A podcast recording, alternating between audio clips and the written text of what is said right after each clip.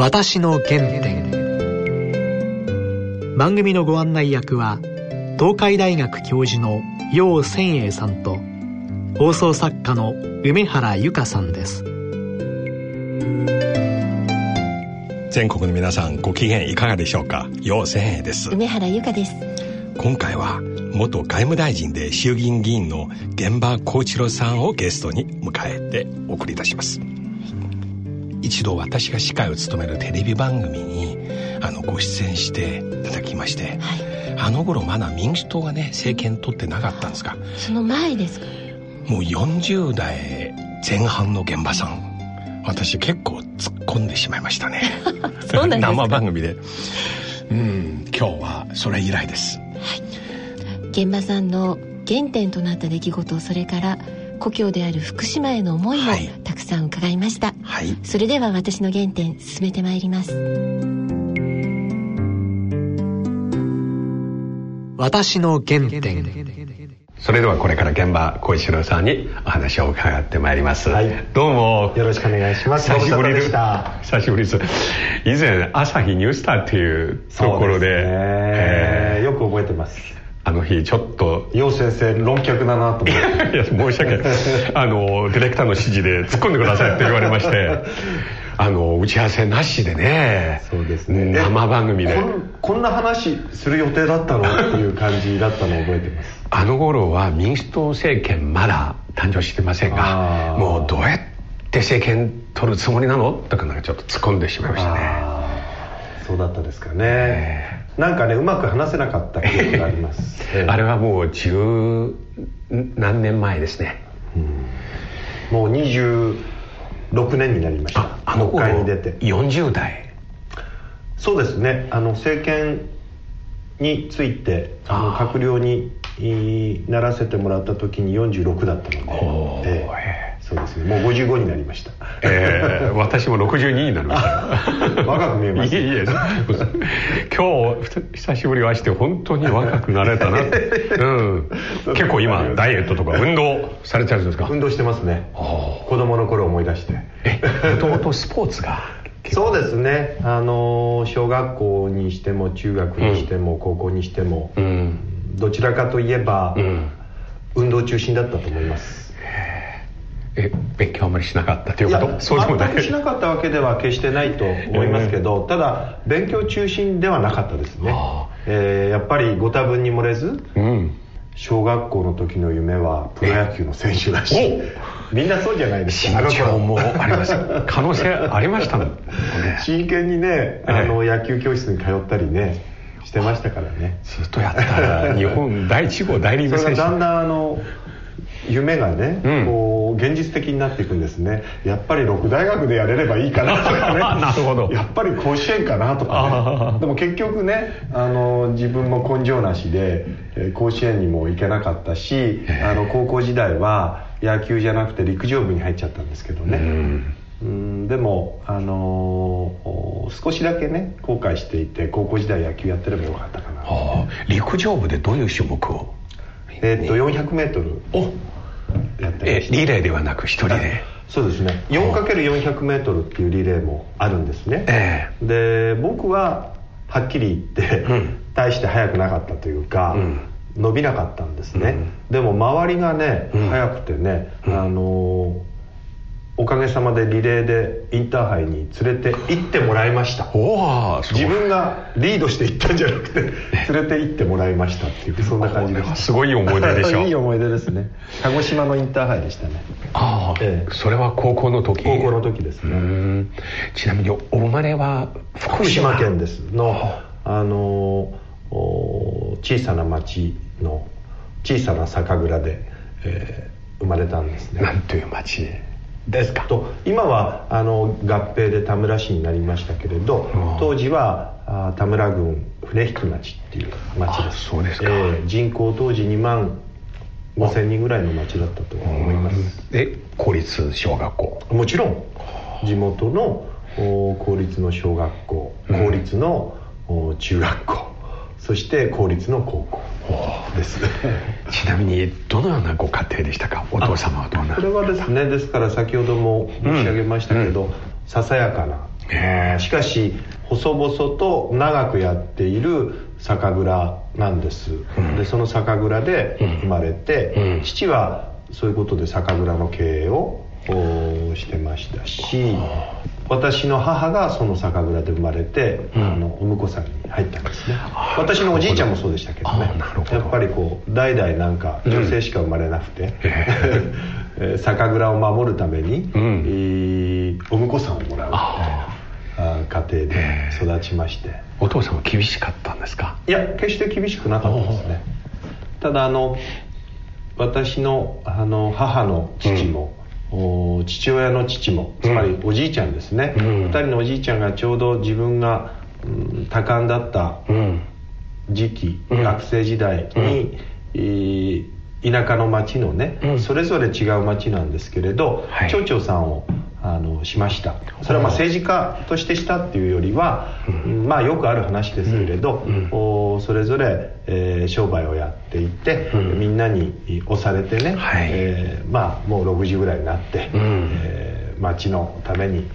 働いてくれっていうことでですね、やっていたのが、うん、自分が多感だった時期なので、えー、影響を受けたと思います。なるほど、えーああそうこうやって地元のね、うん、えー、町を何とかしようって、うん、えー、汗をねかいてる姿を目の当たりにして育ったので子供心にね、うん、なんかこう、うん、人の役に立つ仕事っていいな。っていう、うん、そんなことを思った記憶はありますね、えー、兄弟何人でしたか？兄弟はね姉と弟です、弟がいてよかったですなぜかというと 酒蔵を継いでくれたから。なるほど。今も？あの、えー、そこにもありますけれど。あのお酒の宣伝をしちゃいけませんけれど。あのおまあ小さいながらクオリティはいいお酒をずっと育ててあの今年も金賞日本酒を。そこの新聞がそうですね。金賞ですか。はい。あぶくまっていうひらがなで福島県がね、はい、まあ、これ震災から立ち上がる福島県が、はい、あの頑張ってるぞっていう宣伝もあるんですけれど、はい、あの酒蔵がですね、はい、えー、金賞を取る酒蔵が一番多いっていうことで比較的、えー、最近あの県は宣伝してるんです、ね、なるほど。こうやって新聞も号外が出たり。号外ですね。いや本当に。弟が継いでくれたのでよかった。自分は政治の道に進んじゃったので。ちなみにお酒よくお飲みになりますか？大好きです。あさすがやっぱり。あのお酒に限らず焼酎も好きですし、えー、ワインも好きですし大好きです。でも大好きだからこそ、うん、週1日2日は空けてますよ、はあ、ええ。健康のために。お水と一緒に飲むとかああ、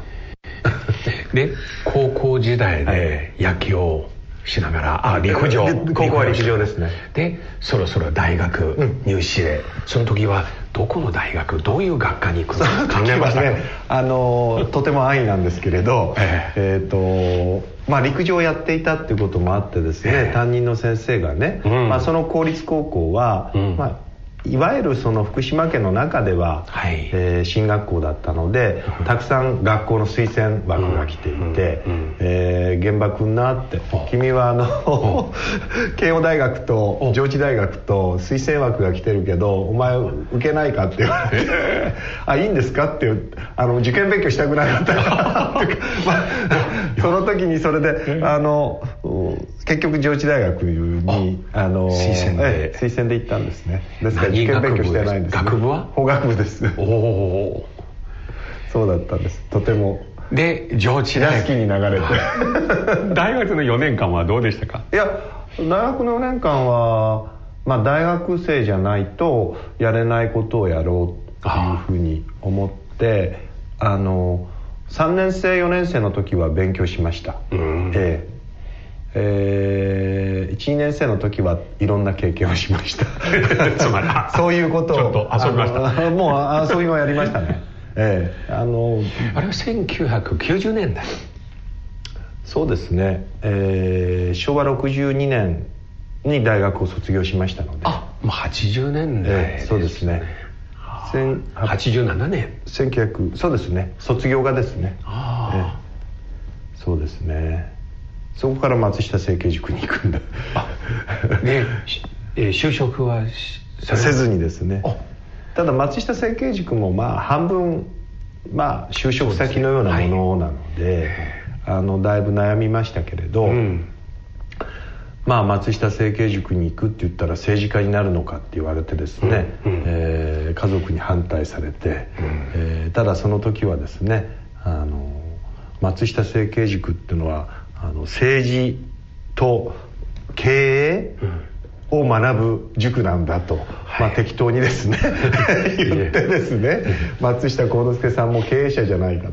と。いう話をしてですね、え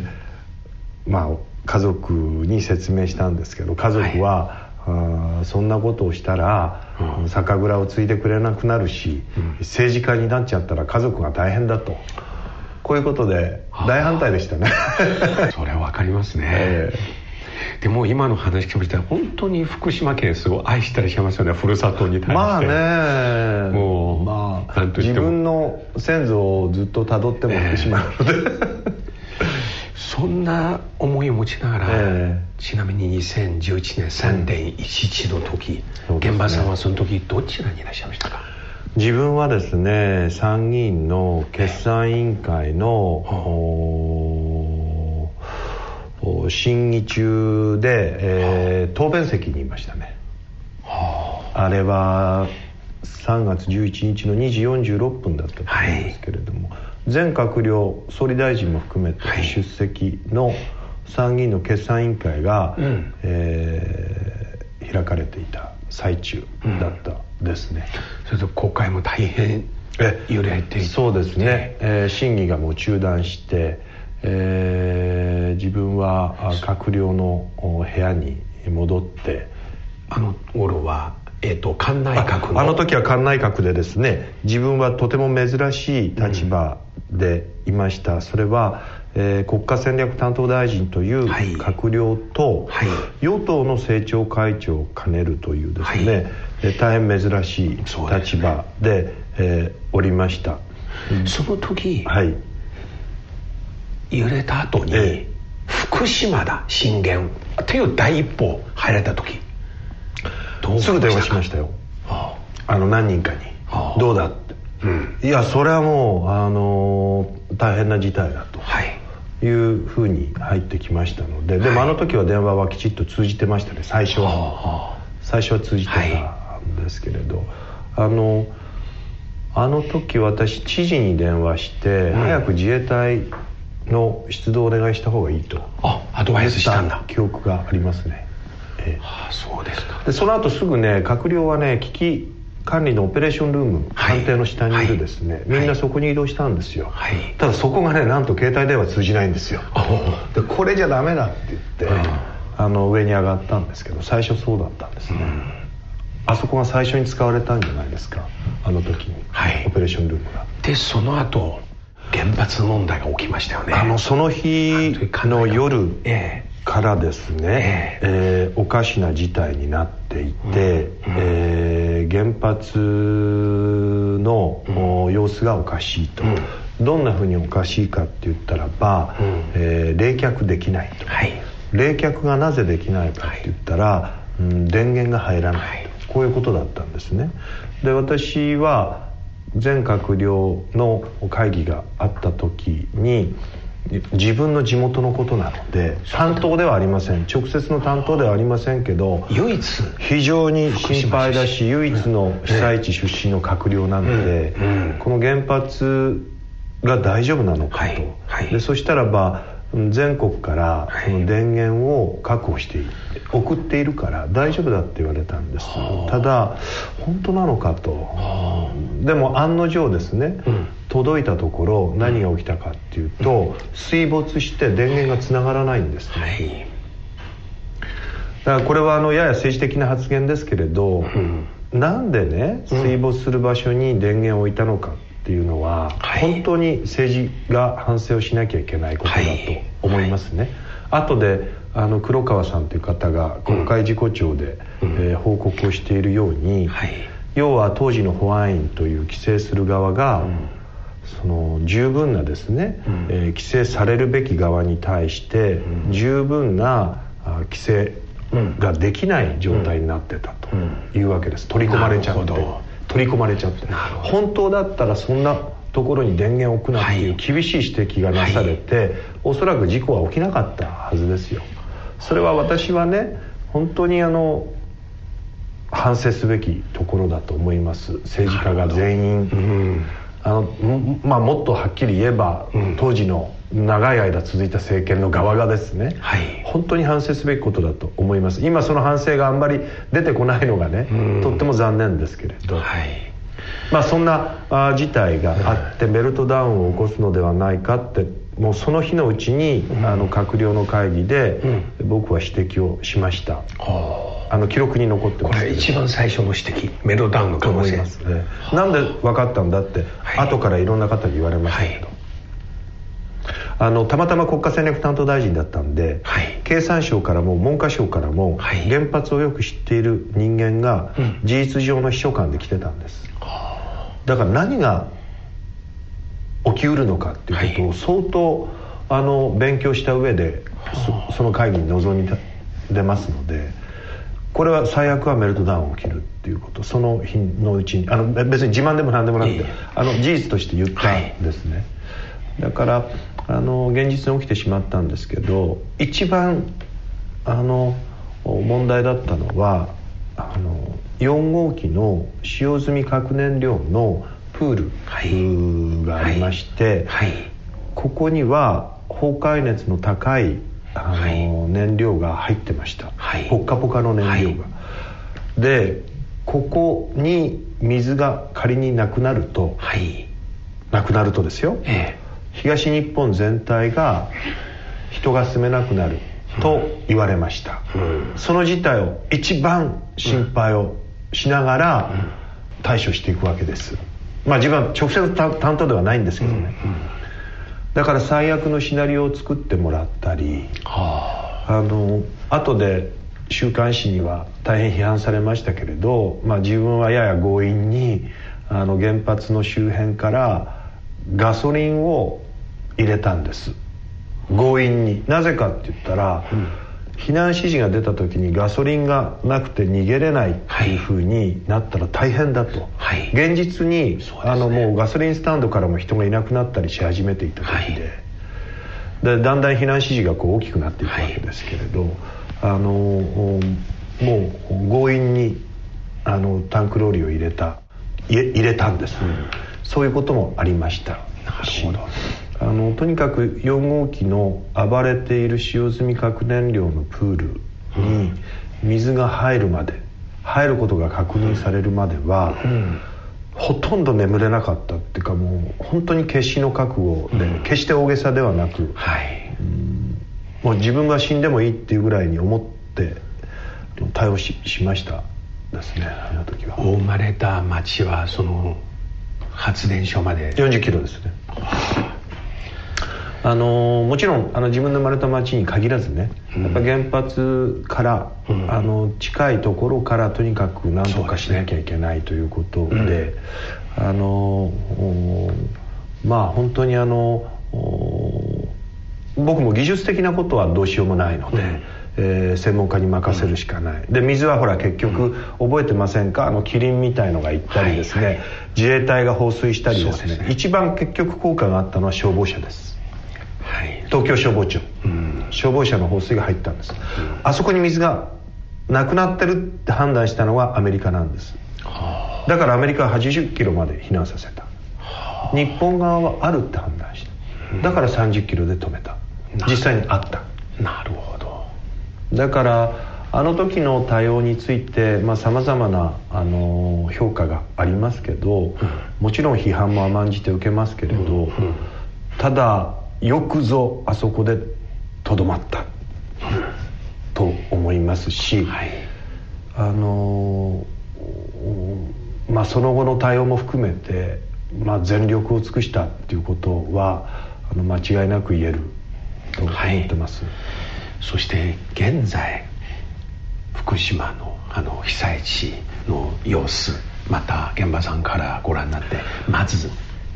まあ、現在引き続きやるべきことは、ね、あの被災も多様だったし、はい、え被災も多様だったし復興の状況も多様です、はい、でこれだけ時間が経ったので、はい、あの原発の周辺以外はほぼ日常が戻ったように思います。ほぼですね、はい、まあ、そのためにあの当時ね、はい、あの一つは復興庁っていうのを作りました、はい、当時あの政調会長でもあったし、はい、あとこれは楊先生もそうだし、あの梅原さんもそうなんだけど、税金を25年間いただくってことを決めました。復興税です。皆さん給料袋、はい、明細見ると2.1%の所得税が上乗せされてます、はい、あの時に全国民で負担を分かち合おうっていうことで、はい、えー、作らせていただいて、えー、財源を作った、その財源を使わせていただいてかなりの程度ね、はい、えー、復興してきてるんですけど、ただやっぱり原発周辺はね、これは道のりはまだまだっていうことですね。今燃料棒を取り出す作業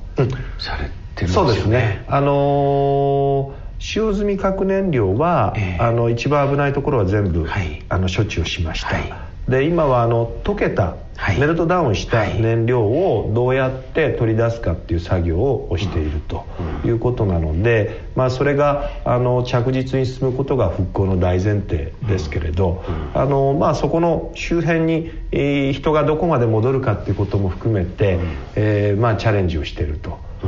いうことですね。ただあの当時ね、うん、これは僕あの手元にね、はい、あのメモを持ってきたんですけど、はい、2011年の3月11日の、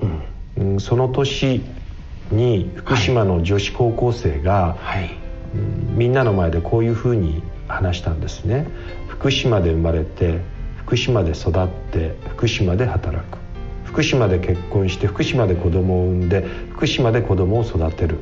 福島で孫を見て福島でひ孫を見て福島で最後を過ごす。それが私の夢なのです。夢だって言ったんです。2011年の段階は夢だ。この言葉は自分もとてもジーンときたし全くそうだな。もうあの時は普通に暮らすっていうことが夢だったんです、うん、そのくらい不条理。世の中に不条理っていうことがあるんだなっていうことが初めてあの分かったのがあの3.11だったので。でもそういう意味ではあの福島のこの女子高生の言葉はうんまあかなりの程度ねあの、まあ、クリアしつつあるかなあの時は低線量被爆の問題とかですね放射能の問題でみんな福島で暮らせなくなるんじゃないか福島で子供を産めなくなるんじゃないかと、うん、本当に不安がとっても拡大した時だったので、まあ、そういう意味ではあのだいぶ落ち着いてきたとは思います、うん、はい、でもまだまだやらなきゃいけないことが残ってる。例えばどんなことですか？それはねうん。まあ日常代戻ってきたんですけどやっぱり原発のその周辺の、はい、方々は戻れないし、はい、他方で戻りたいという人たちもいらっしゃるので、うん、やっぱその人たちに対して、はい、うんまあ昔と全く同じっていうわけにはいきませんけれども、はい、それに近い状態にやっぱ戻すという作業は時間をかけてでもやろうと。というふうに思ってますしあとは例えばあの原発周辺以外でも、まあ、残念なことなんですけどまだ例えばね地方の豊かな一つの象徴である山のものを、はい、その出荷できないのですよ。例えば自分がね選挙区に戻る自分の実家の周辺に戻るとそれはもう山菜をね、はい、季節になればもらったり、はい、キノコもらったり、はい、それがもうとっても豊かなさの象徴だったけれど、今我々はもう食べてるんです全然平気だって。言って、ただね出荷制限が出てる、うん、だからあの福島の本来の良さがまだまだ取り戻せないのでそれを取り戻すためには一定の時間とやっぱりあの俗に言うこうまあ、除染的な干ばつっていうのか あの森林の整備なんかが必要なので、うん、やっぱりそういったことに対してはやっぱり国民の皆さんから理解を得て、うん、えー、まあ、一定の財源はかかりますけれども、はい、おここはやらせてもらいたいなと思ってます。今日本当にどうもありがとうございました。私今日の話聞きまして、はい、本当に感動しました。さっきのねあの中学生の言葉。そうですね。これは福島だけでもなく本当に日本の至る所皆さんの一番の夢ですね、うん、例えば景気が悪くなっても、うん、国がそんな GDP 例えば第4位第5位になってもその夢変わりませんね。そうですね。あのもっとあの日本は地方を大事にした方がいいと思いますね、えー、なんかこう東京ファーストにななりすぎてんじゃないかっていう感じがする、まあ、外国人私は上海出身の実際ますます日本の地方の魅力を感じるようになりました、みんなどんどん今地方に美味しいお米そうですよ、ね、いい空気温泉こういった中国にないもの、うん、決して東京の待てるのではありません。そうですね。日本の社会の懐の深さだと思うんですよ、えー、地方が豊かであるってことは。そこをどうもねないがしろにしすぎてるのが今の日本の政治じゃないかなっていうふうに思うので政治の流れをそういう意味でも変えたいなって思ってます。なるほど。今日はどうもありがとうございました、ありがとうございます。私の原点いや先ほど現場さんのお話青少年時代の福島に対する思い出もそうですけども私心打たれましたよ。あの女子高生の言葉。本当に政治家としてこのような思いを実現していくのは使命だなと本当に感じました。ね、福島で年を取って子供を産んでって思っていたのに、うん、あの事故でそれがもしかしたら叶わなくなってしまうという、うん、私ね現場さんはね少なくとも十何年前私お会いした現場さんと大きな違いは今概念や言葉とかではなくというのはあの頃マニフェストマニフェストでかなり騒がれた時代なんですよ、はい、したがってそういったことでやり取りしてたんですが今日はああいう抽象表現ではなく一女子高生の素朴の願望を自分の政治家としての使命を語るというのは本当に私はこれはとっても素晴らしいと思いますね。番組では皆様からのご意見ご感想をお待ちしています。またこの番組はポッドキャストでいつでもお聞きいただけます。詳しくは番組のホームページにアクセスしてください。それではそろそろお時間です。お相手は陽千恵と。梅原由香でした。